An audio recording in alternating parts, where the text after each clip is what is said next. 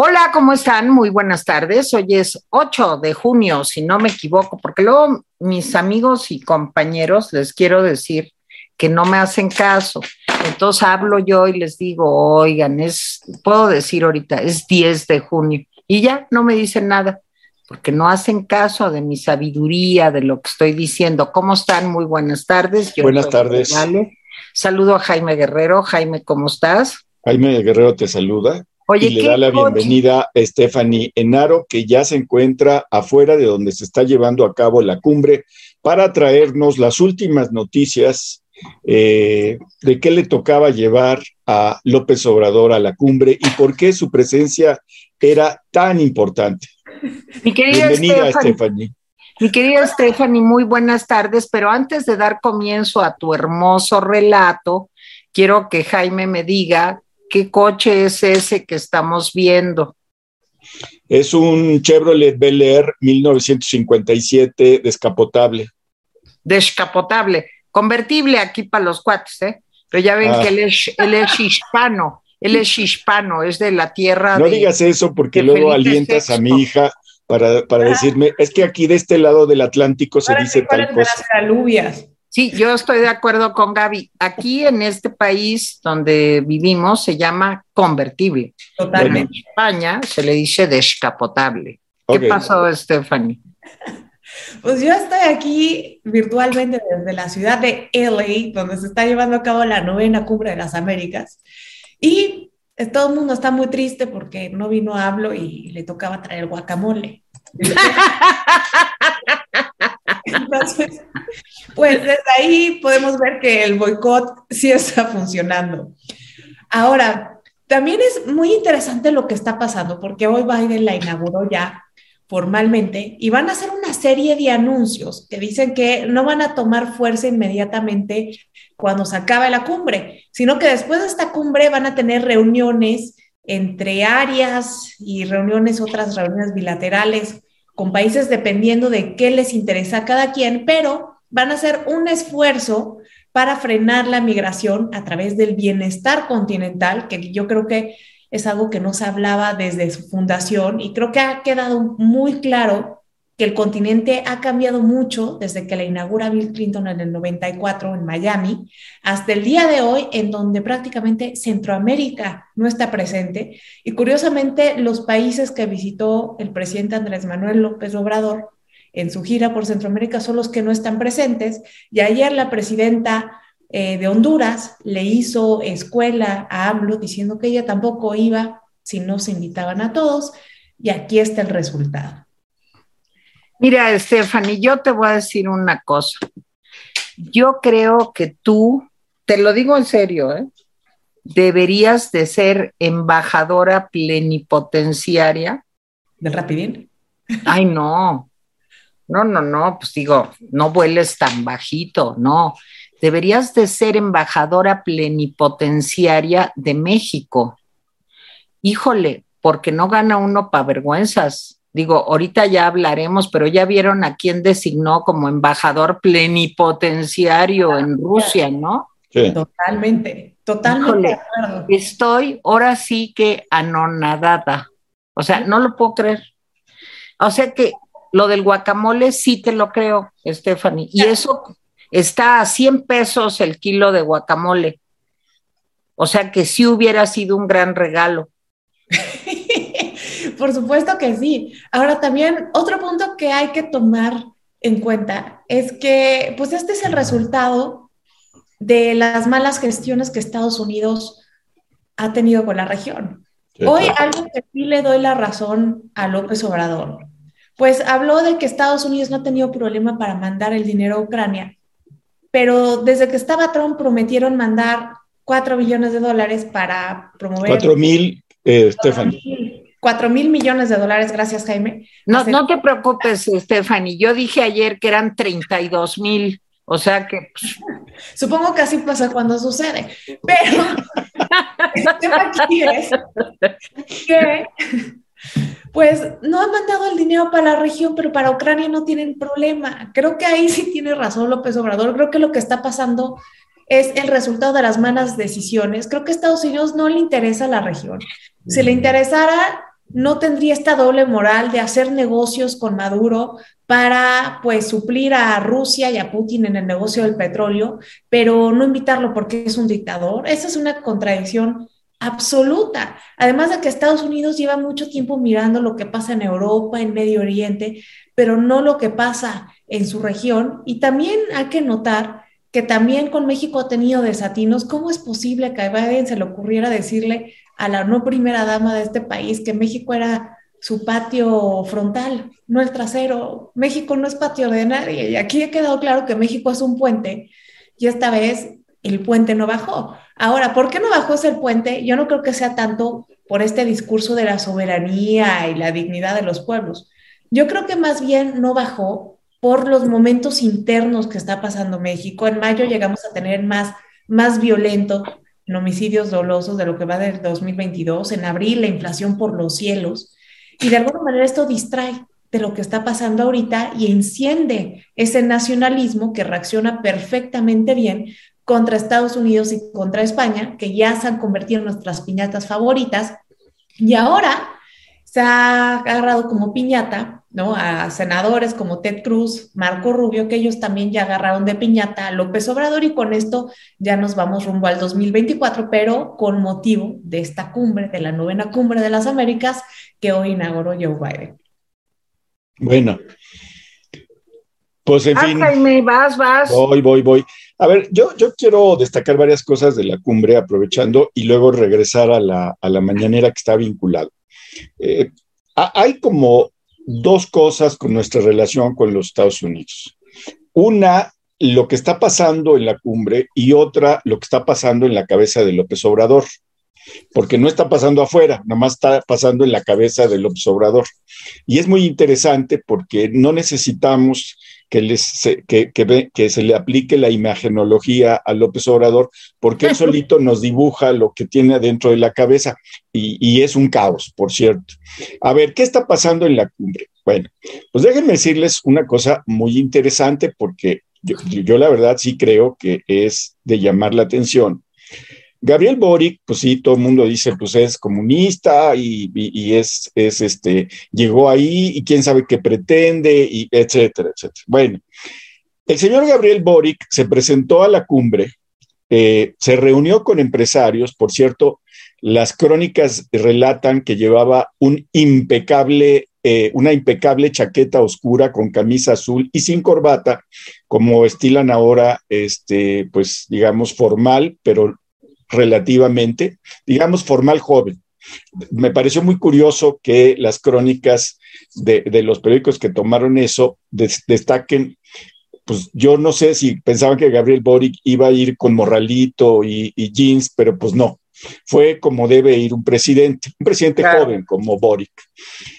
Y adivinen qué dijo, dijo, Chile tiene lo que el mundo necesita hoy en día, ¿sí? Eh, y animo a los directivos empresariales para que inviertan en sectores como las energías renovables, el litio y el hidrógeno verde. Dice, el mundo necesita a Chile y Chile necesita al mundo. Y uno dice, ah, caray, nos cambiaron a Boric. Pues no, que era comunista. Pues sí, nada más que no es comunista de los, de los viejos, es comunista de los nuevos. Y entonces lo que dijo es, necesitamos inversión externa Sí, por supuesto que necesitamos, solamente les pedimos protección al medio ambiente y evitar la precarización laboral. Dice, no queremos que nadie se quede atrás.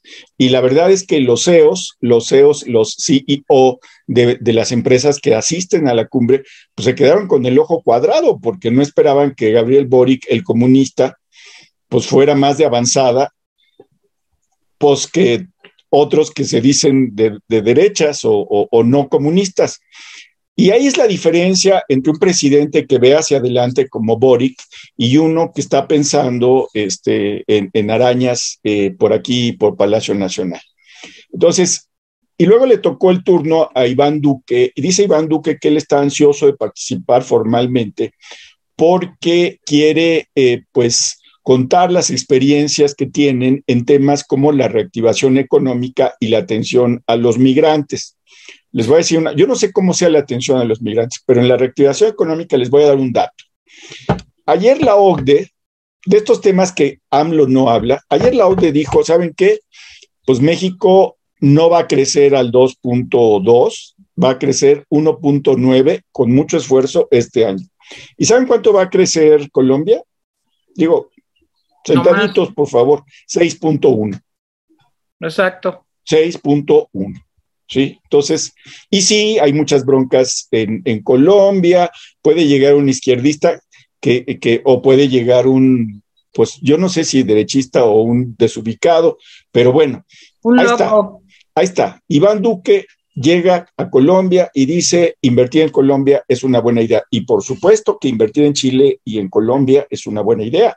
Son de los países con izquierdas y derechas incluidas, más estables en cuanto a la inversión.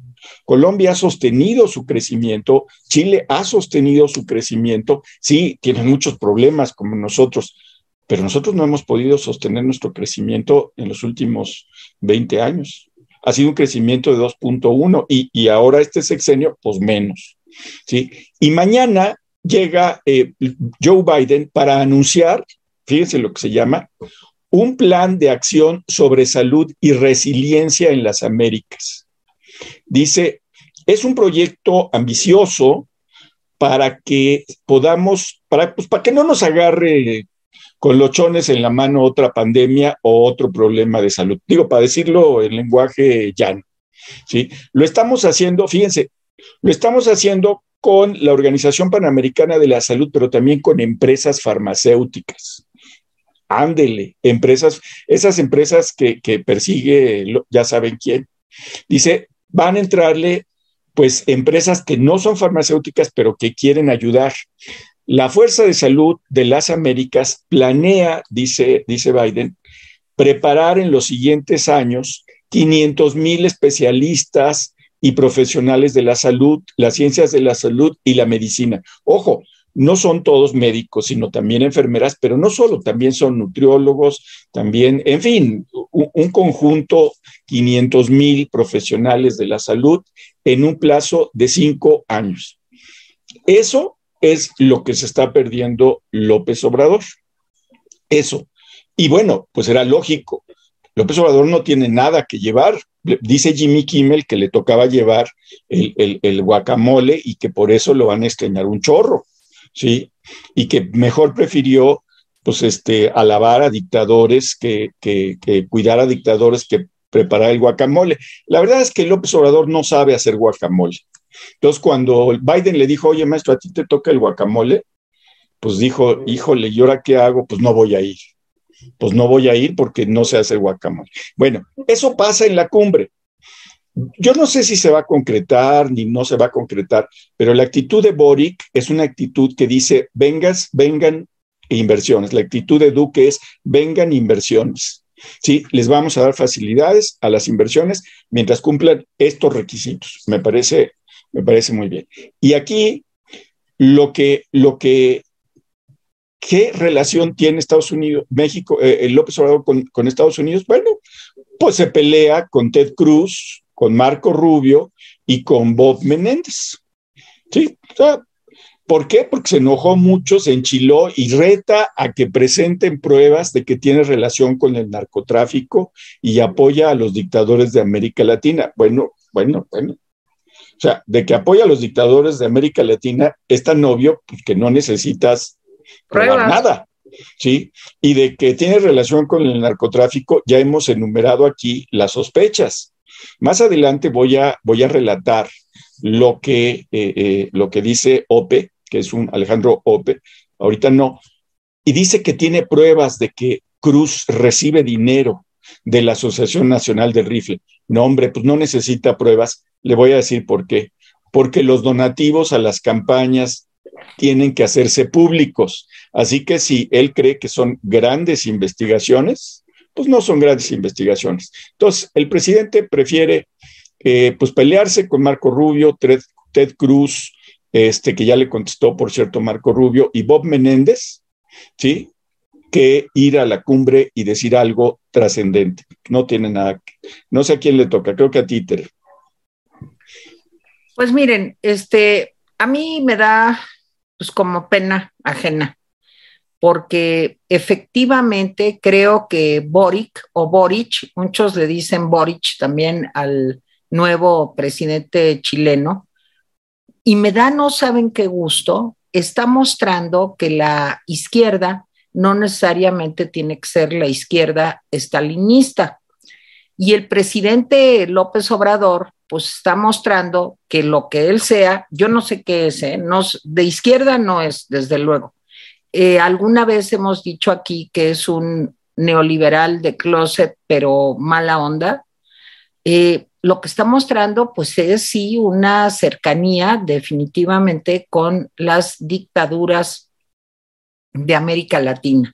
El pleito que trae con los senadores y representantes de Estados Unidos es lamentable cuando creo que México debería de tener una posición, como decía Jaime, muy parecida a la de Duque en Colombia y a la de eh, Boric en Chile, eh, pues con el propósito de ayudar a resolver la dificilísima situación económica que está atravesando México.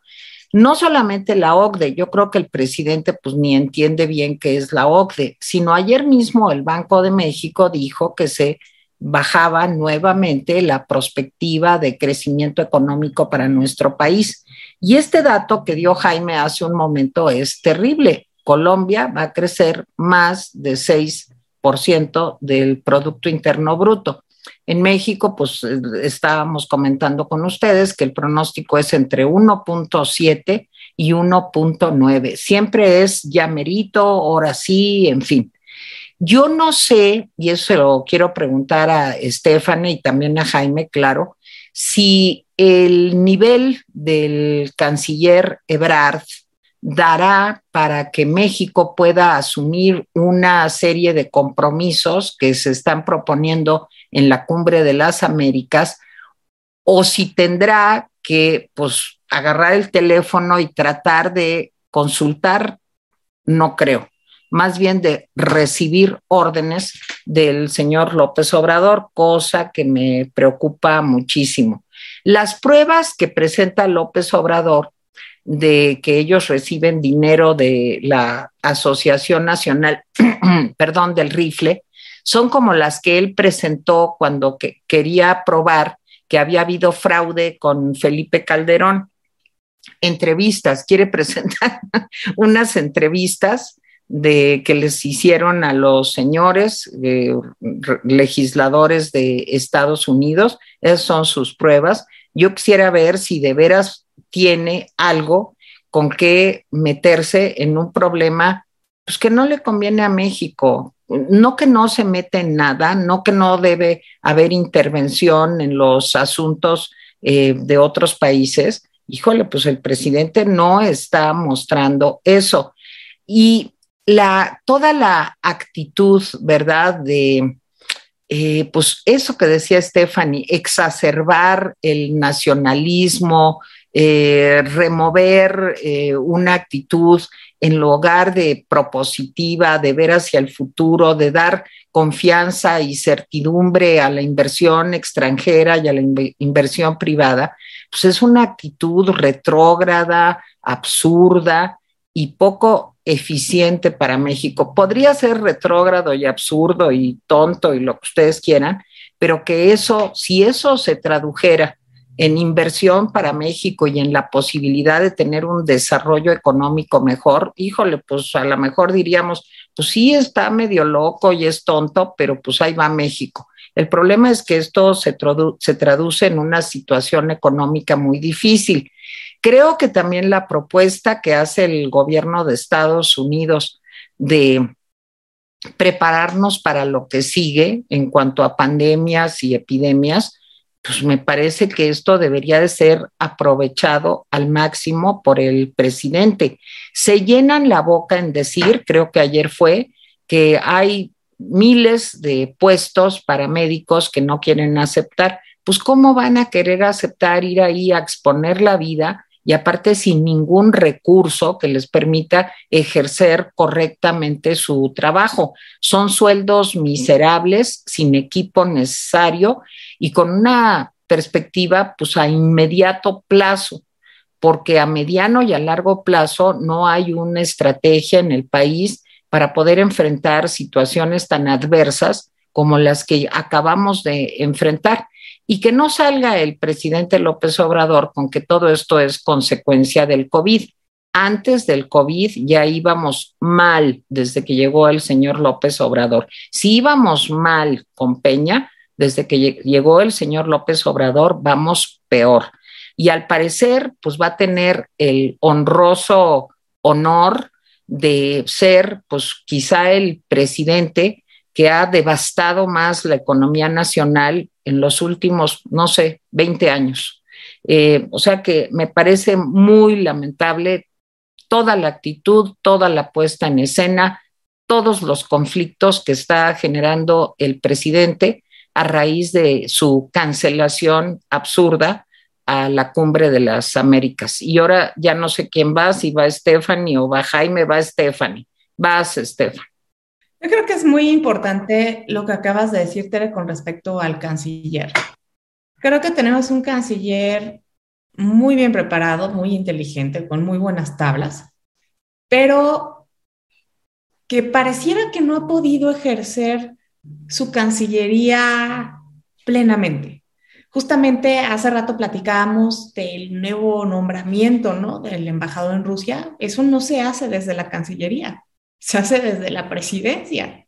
Y no solamente esta ha sido la única ocasión, ha habido varias. Entonces creo que hay que reconocer que tenemos un gobierno extremadamente centralizado, en donde sin importar la dependencia, las decisiones las toma el presidente. Entonces creo que poco va a importar la capacidad o la preparación de Marcelo Ebrard porque la manera de trabajar es centralizada.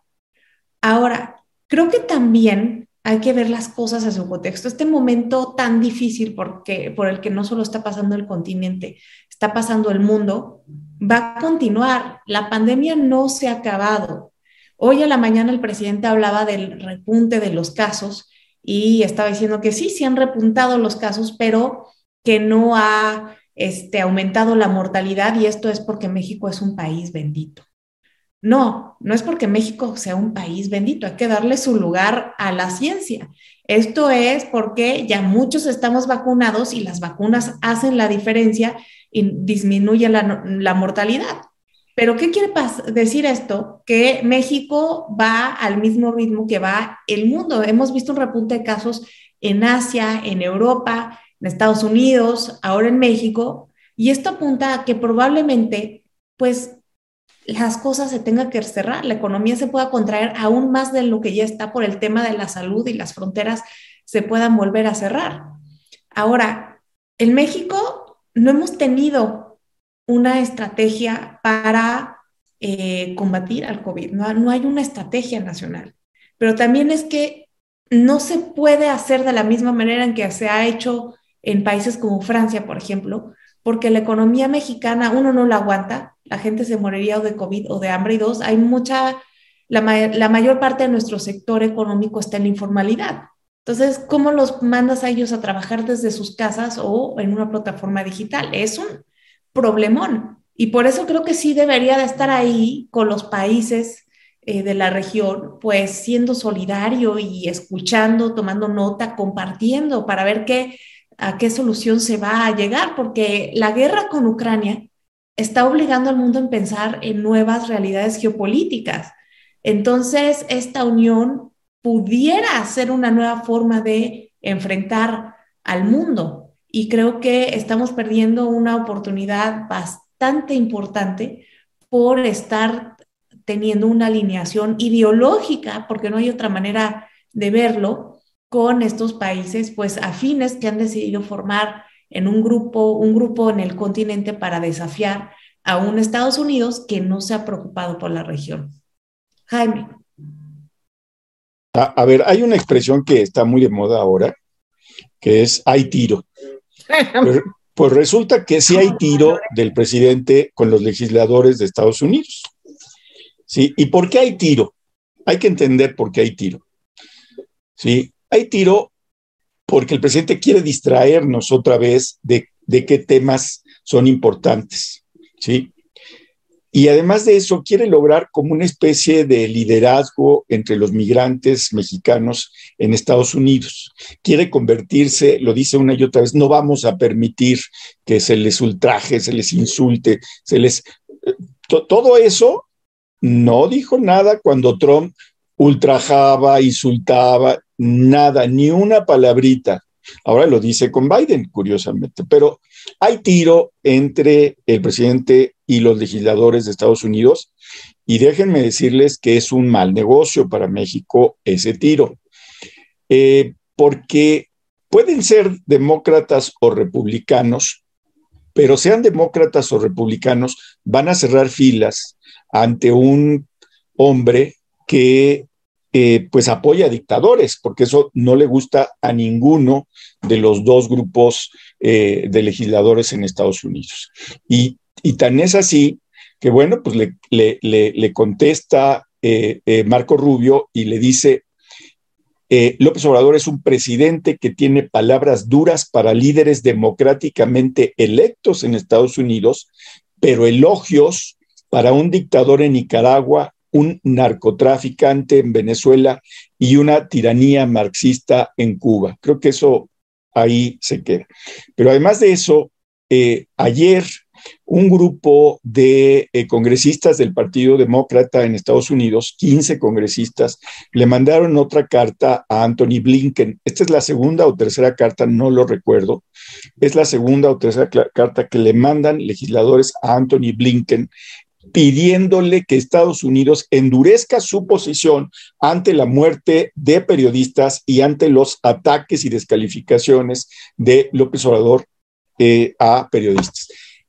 Los legisladores, si se compra eh, López Obrador un pleito con los legisladores, se le va a olvidar un asunto. Los legisladores en Estados Unidos tienen una gran capacidad de presión sobre el gobierno ejecutivo de ese país. Gran lo pueden hacer, pueden, eh, eh, la Casa Blanca puede evaluar o apoyamos las, las, las, pues las locuras de este hombre, o sea, las toleramos, o atendemos lo que nos dicen los legisladores. Y les voy a decir una cosa, en ese negocio los legisladores van a ganar. ¿sí? Yo estoy de acuerdo con, Tere lo dijo bien, cuando uno lee lo que dijo Boric, o lo que dijo Duque, o lo que dijo Biden, pues a uno le da pena ajena. Le da pena ajena. Sí.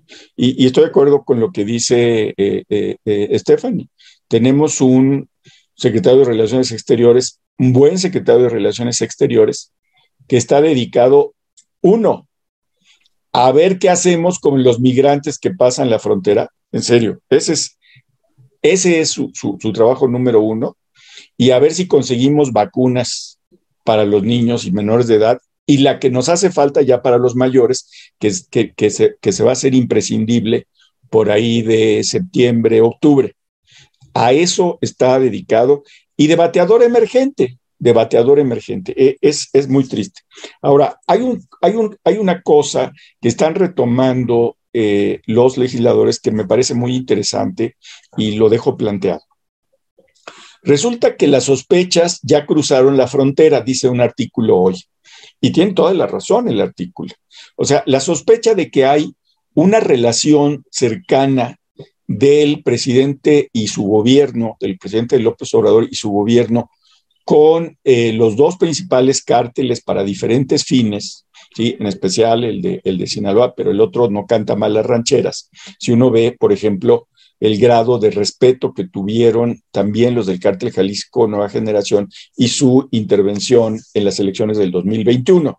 Entonces, eh, esa sospecha que tienen muchos analistas en México ya cruzaron la frontera. Se fueron de mojadas estas, estas sospechas y ya se instalaron en el Congreso de los Estados Unidos. Ojo, y si se instalaron las sospechas de que hay una vinculación real, ¿sí?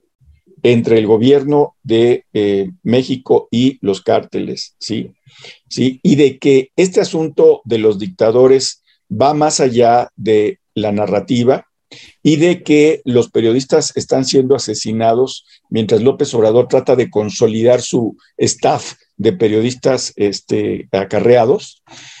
Si estas sospechas ya cruzaron la frontera, les voy a decir que también cruzaron la frontera y llegaron hasta las oficinas de la DEA. Vamos a ver, ahí está, las sospechas cruzaron la frontera. Yo, la verdad, termino con este, con este tema, me parece impresionante. Eh, hoy en la mañana le preguntaron al presidente sobre una nota que salió en Milenio. Eh, Milenio revisó documentos de la Secretaría de la Defensa Nacional y descubrió que México no tiene un muro para contener a los migrantes, sino tiene cuatro muros para contener a los migrantes. Sí, yo lo dije en la mañana, el primer muro es en la frontera, o sea, que es eh, Chiapas, Tabasco y Campeche. El segundo muro es en el Istmo, Oaxaca y Veracruz. El tercero es a nivel de centro, es decir, Tlaxcala, Ciudad de México, Estado de México, etcétera. ¿Sí? Y el cuarto es en la frontera norte.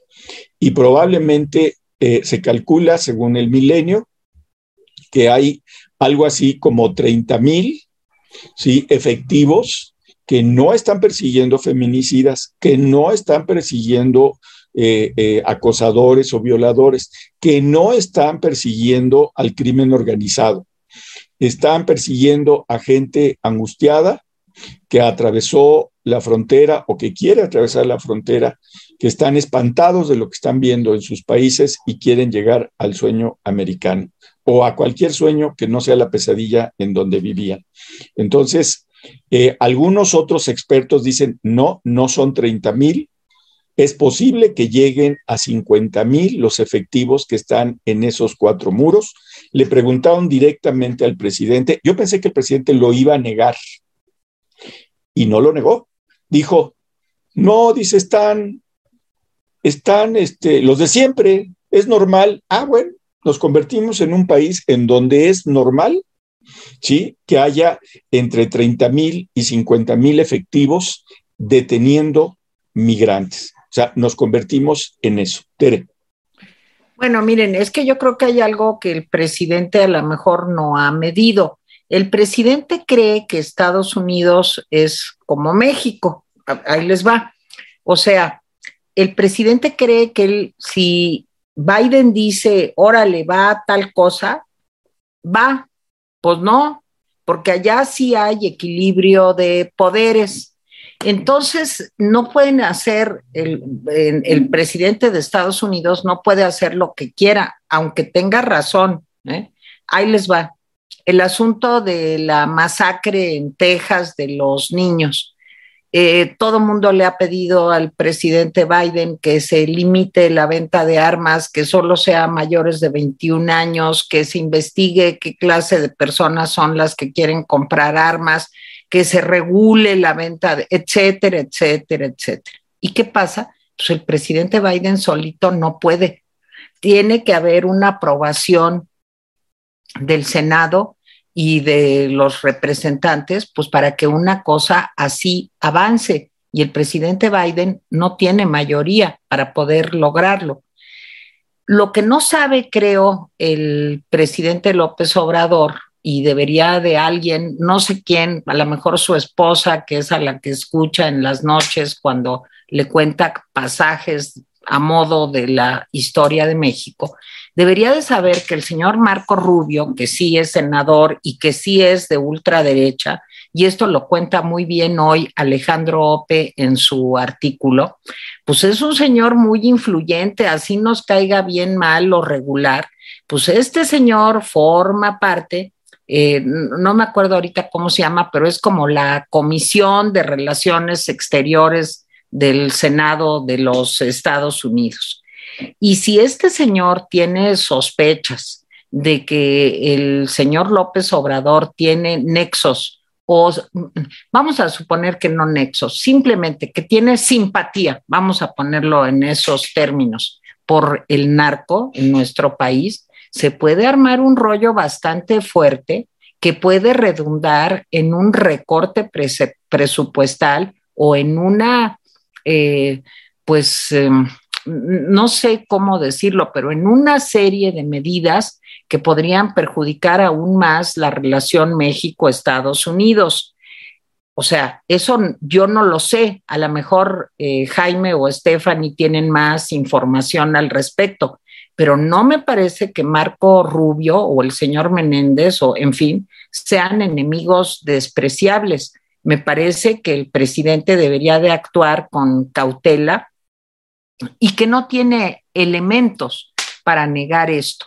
Eh, no solamente todas las razones que dio Jaime el otro día, sino, bueno, hay hechos fundamentales como lo de Ovidio, como lo de Aguililla, como el número de muertos que se generan en México día tras día por eh, el, sicarios de los cárteles de la droga y una inacción por parte de pues, la famosa Guardia Nacional, pues que están mostrando eh, pues con el número de eh, homicidios, con las salvajadas, con los decapitados, con, en fin, que el presidente no combate ni le importa.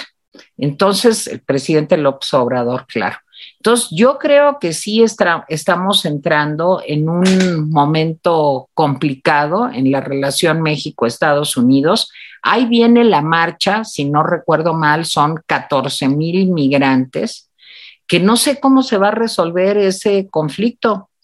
Eh, yo no creo que haya cuatro muros, yo creo que hay un solo muro y es el territorio nacional que están pues violando los derechos humanos de miles de personas, pues nomás porque no hay ninguna estrategia para resolver el problema.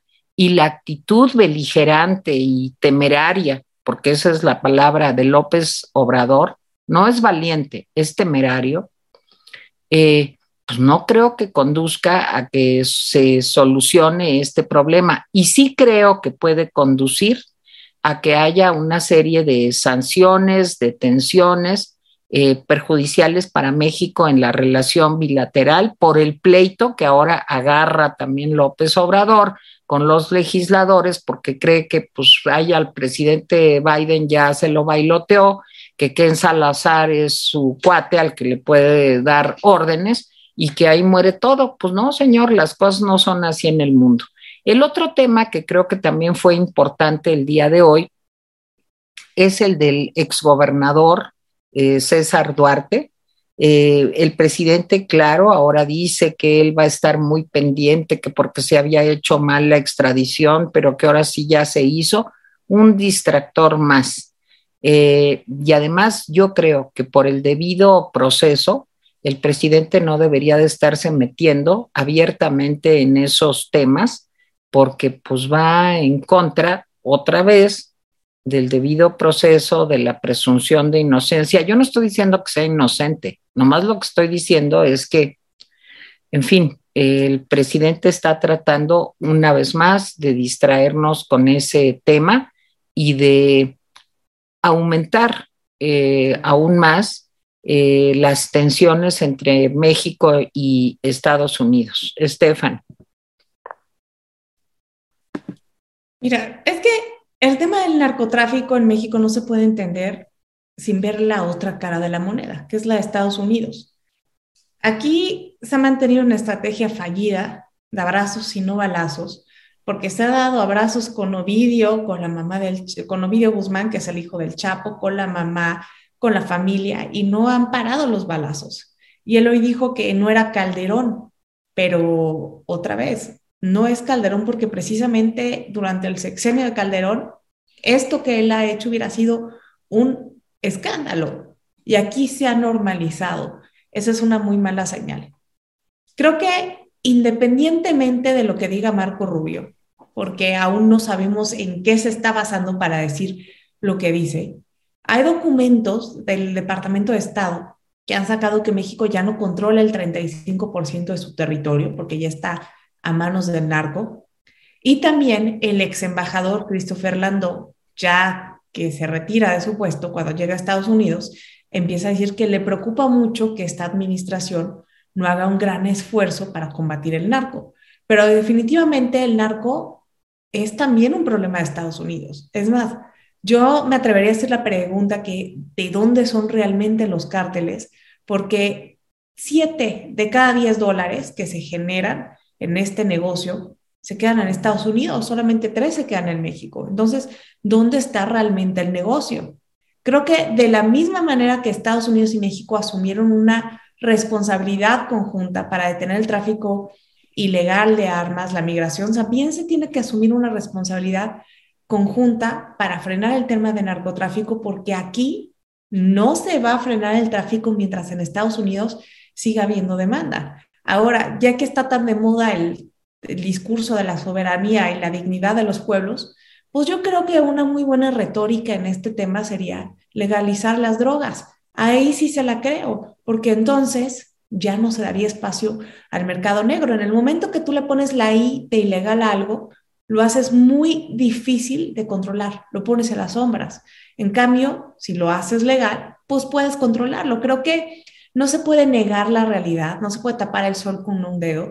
Tenemos muchos mexicanos que les gusta consumirla y se debería tal vez adoptar un modelo similar al de Australia con el de la metanfetamina, que tenían un, problema gravísimo y lo que hicieron fue decir, bueno, si eres adicto de metanfetamina, pues entonces ven a las clínicas del Estado, aquí se te va a poner la dosis que sea para ti, para que no haya tantas muertes por sobredosis, y también nos vamos a asegurar de que pues sea algo de calidad, para que no anden metiendo con cualquier, cualquier cosa y esto se vuelva un problema de salud. Entonces los tienen muy bien controlados, saben quién, cuánto y pues pueden tomar las medidas necesarias para combatir este problema dentro de su población.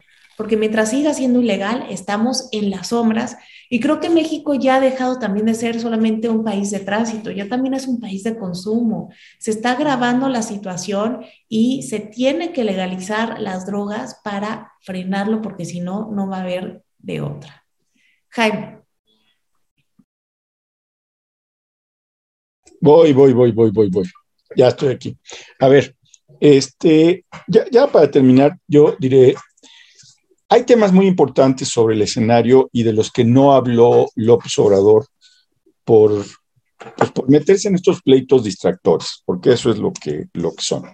¿sí? Por eh, comparar, eh, este, se puso a comparar tamaños con el presidente de, India, a ver quién, quién la tenía más grande. Eh, me refiero a la popularidad, por supuesto, no sean mal Entonces dijo, no, pues todavía la tiene más grande el presidente de India, ¿sí? Y no me quiere decir cómo lo logró. Entonces, en fin, hay algunas cremas que, en fin, pero es otra cosa.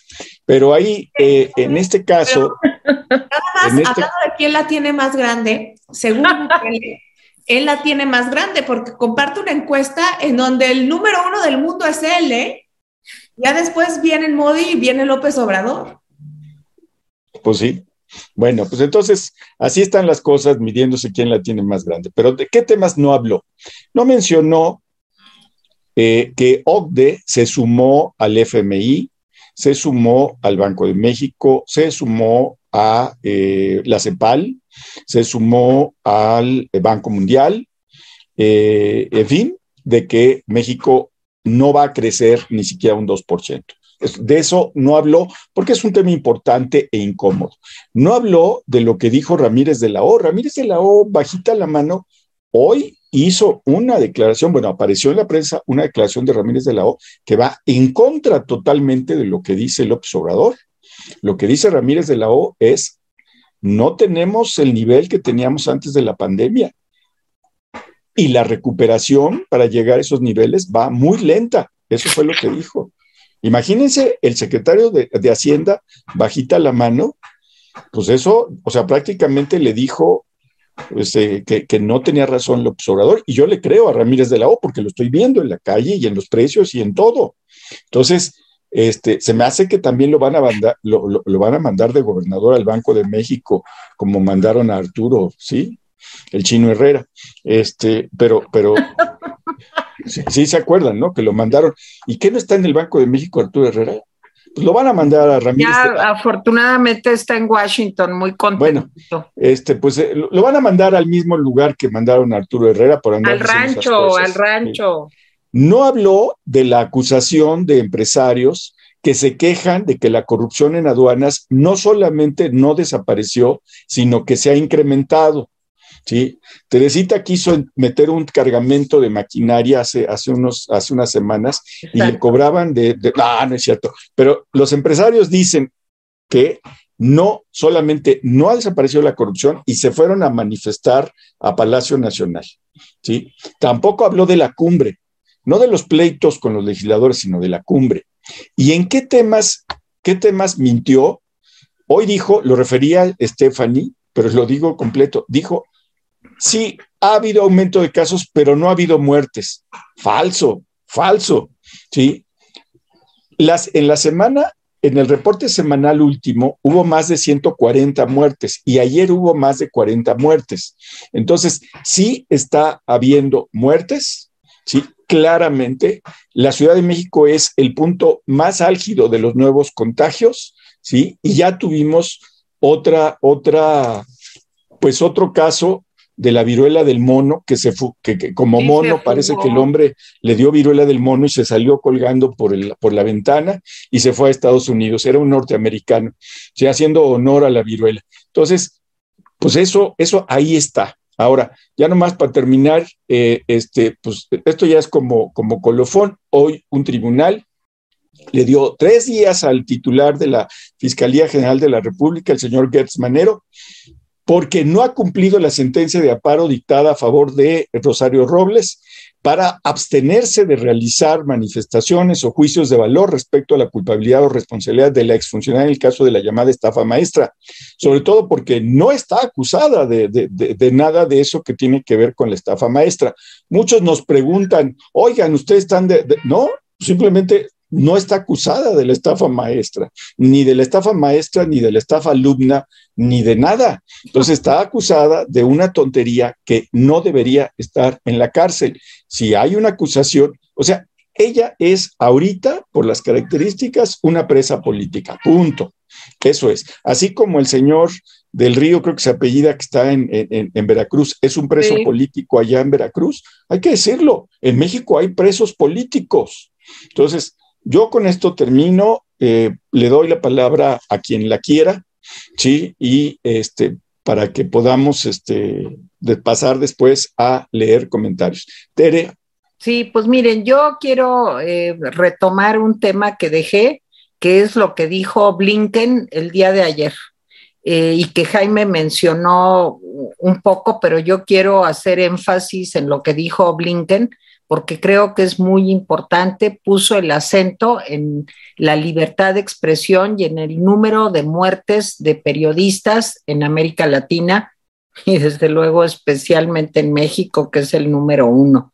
Creo que esa es otra advertencia importante también del gobierno de Estados Unidos para López Obrador.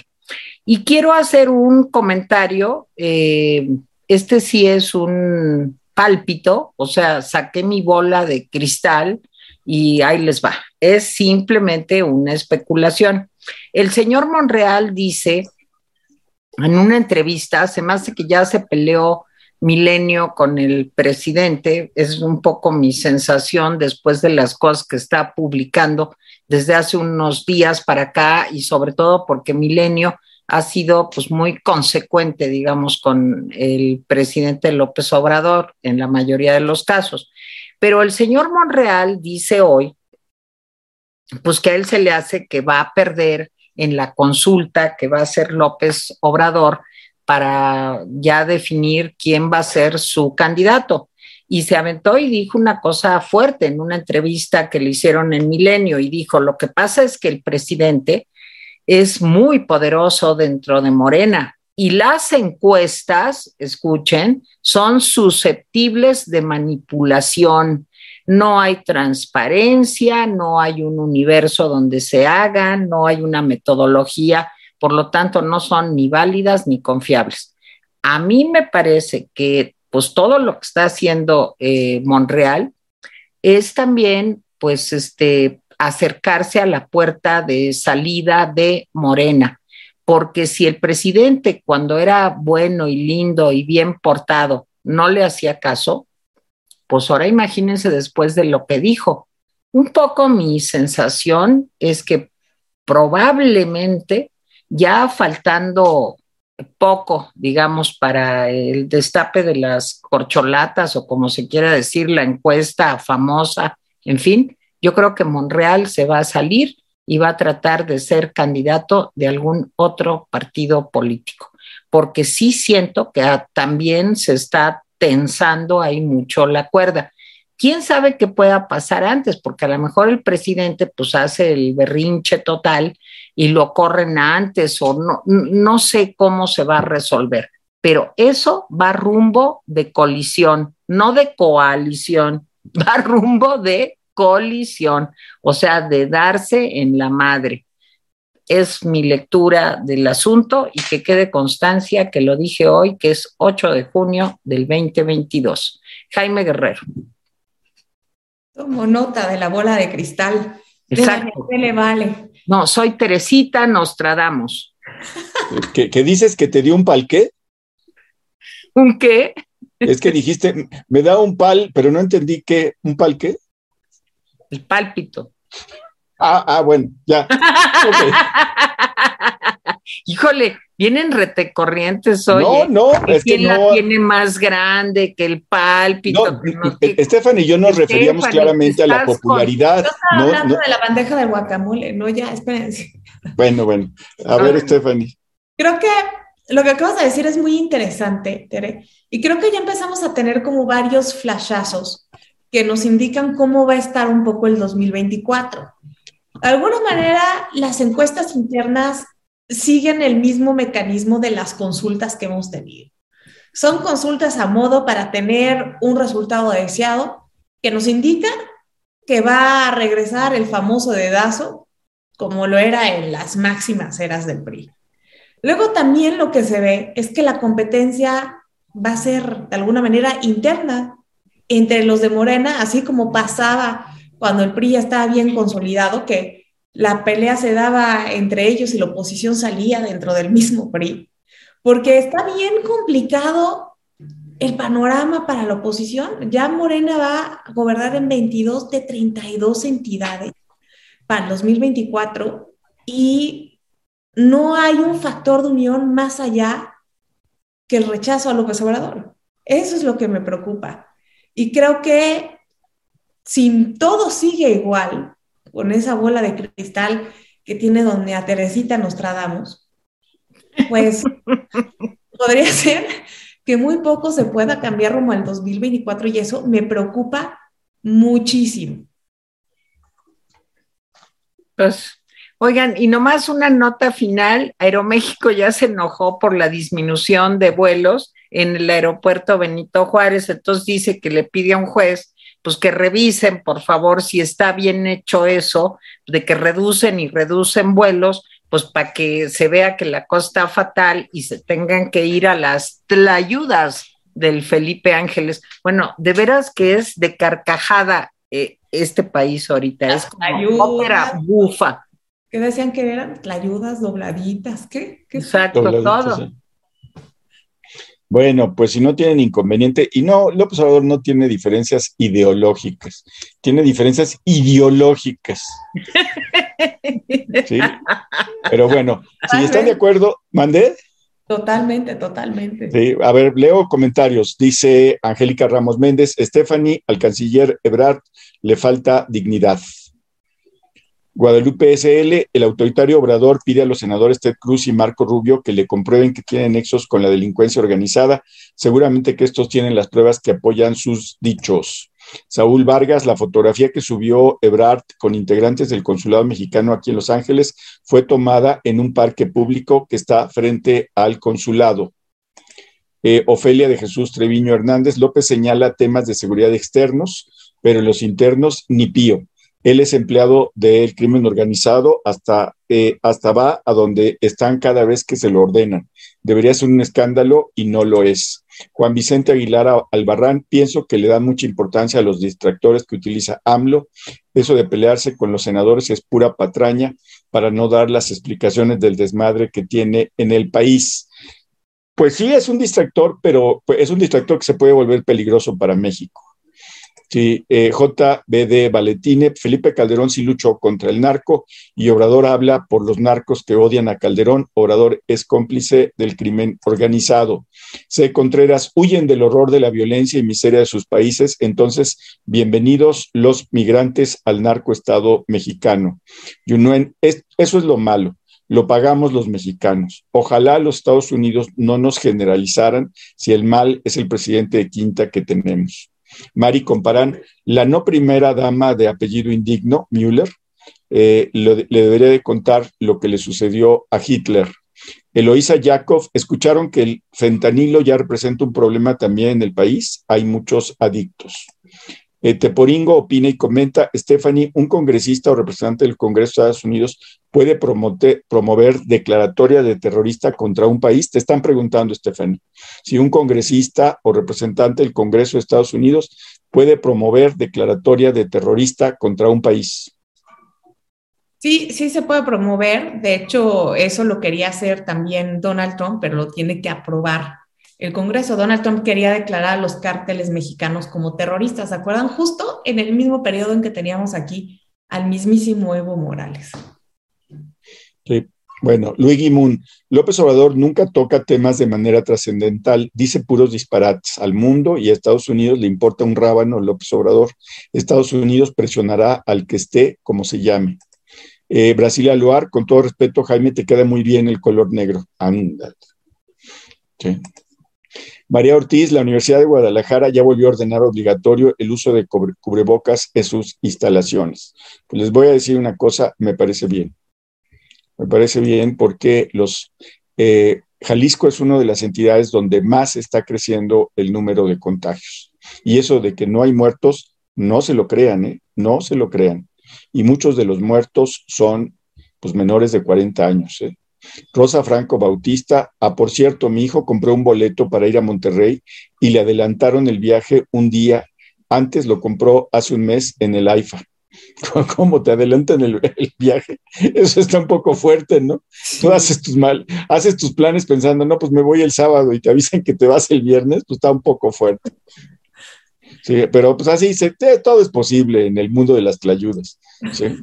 En fin, este, pues eh, pues aquí estamos, ya no, nos han mandado desde pues, Los Ángeles, Texas, Estocolmo, Estocolmo, este, ¿quién más? Francia, eh, eh, dicen de aquí, pues este, Coatza, eh, Guadalajara, etcétera.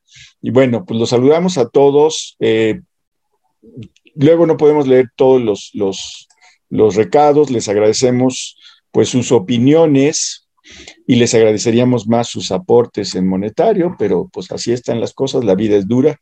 Yo les pido que le den like, eh, le pido que eh, les pido que este, se los manden a sus amigos este, este link, que se los manden a sus enemigos también, que les digan que eh, pues aquí estamos los rapidines al pie, al pie de, al pie de guerra, tratando de pues hacer que la gente pues tenga más información. Le doy las gracias a Stephanie, como siempre, y, está muy, es muy sufrida porque luego la mandamos a lugares feos, pero Los Ángeles no es un lugar tan feo. Este, después se puede ir a Santa Mónica a broncearse y eh, a Tere también le doy las gracias. Me despido, Tere, Stephanie, digan adiós. Gracias a ustedes y no se les olvide que echarse un rapidín es bueno para la salud, en serio. Exacto. Y échense un rapidín en la, tarde, en la noche. Tere. No te oyes. Stephanie, ¿dónde escribes? ¿Dónde te podemos leer? A ver, cuéntanos. Me pueden leer los jueves en el periódico El Economista, me pueden encontrar en Twitter, en arroba, en Stephanie y de manera quincenal en El País. Oye, ¿de qué vas a escribir mañana? Cuéntanos algo, un adelanto. Todavía lo traigo aquí a la cabeza, pero yo creo que voy a escribir sobre AMLO y Marco Rubio sobre este efecto piñata que se ha generado en la relación bilateral. Me parece muy buen tema. Pues gracias, Stephanie. Jaime, en la noche, ¿de qué vamos a hablar? Ya sabes. Ay, pues no sé todavía. ahí veremos. ahí veremos. Sí. Vamos a hablar de, Es probable que hablemos de Madame Blavatsky y Nostradamus. No, eh, Teresita Nostradamus. Sí, claro, me refería a eso. Me gusta y me cuentan de qué va la doctrina secreta. Sí, no, yo les voy a dar un panorama a 20 años. Sí, y va a sacar su I Ching y entonces va, va a empezar a decir, a ver, le echamos el I Ching a López Obrador y salió esto. Ándale, es buena idea, se me hace pues entonces le vamos a aplicar el I Ching a los principales protagonistas hoy en la noche de la, de la coyuntura nacional. ¿Hoy en la noche o el viernes? Ah, bueno, el viernes entonces. No, pues yo digo que de una vez hoy, Tere. De una, vez, hoy. Bueno, prepárense, ¿eh? la cosa va a ser fuerte, fuerte. Bueno, pues muchas gracias.